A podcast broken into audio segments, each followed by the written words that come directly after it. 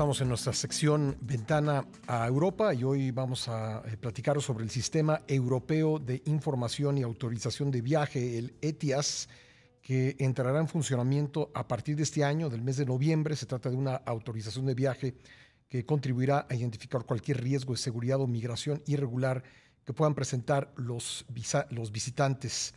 Eh, y lo platicaremos, como siempre, en esta sección con el embajador de la Unión Europea en México, Gautier Miño. ¿Qué tal, señor embajador? Feliz año. Muchas gracias, Pascal. Feliz año a usted también. Bueno, pues eh, eh, ya habíamos platicado de este tema. Eh, hasta ahora los mexicanos que viajan a la Unión Europea, pues les bastaba o les ha bastado hasta ahora, pues llegar con su pasaporte, abordar el avión con pasaporte o cualquier medio por el que se trasladen a la Unión eh, europea y eh, pues era suficiente. Ahora habrá que hacer un trámite eh, para el ingreso. Efectivamente, Pascal. Y ahora tenemos una fecha para el arranque de este programa, que será a partir del primero de noviembre próximo. Sí. y lo que se trata es detectar los problemas que a veces se plantean al momento de llegar a Europa y de pasar el control migratorio. Eh, y este sistema es similar al que ya están aplicando eh, los Estados Unidos o, Canadá, eh, Canadá a los mexicanos en particular y Estados Unidos a los europeos que visitan ese país. O sea, un prechequeo sí. antes de viajar que va a funcionar de forma muy sencilla a través de un formulario en línea que va a tardar como 10 minutos para llenar eh, dando los datos del pasaporte, del itinerario, algunas preguntas sencillas. Eh, va a costar 7 euros, o sea, la mitad del precio que cobra Estados Unidos, eh, que sirve para pagar los costos de operación de ese sistema y será gratuito para los menores de edad y para las personas de más de 70 años.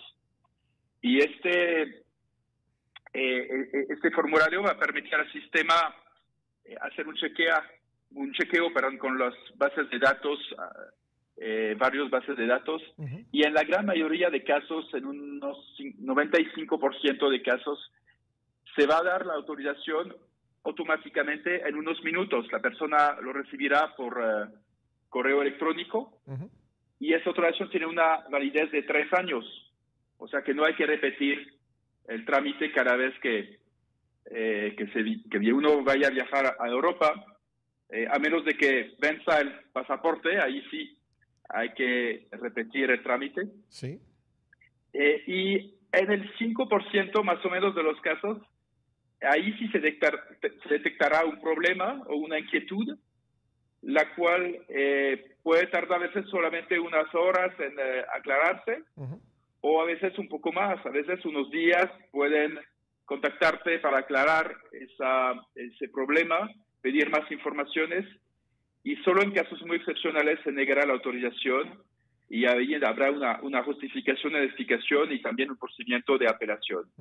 Entonces, en la inmensa mayoría de casos, en el 95% de casos, eh, no habrá ninguna dificultad y eso le dará la seguridad al viajero de poder llegar al control migratorio en Europa con ya ese prechequeo efectuado y la aerolínea va a verificar eh, al momento de, del check-in que tienes efectivamente el, el ETIAS para poder eh, abordar el, eh, el vuelo.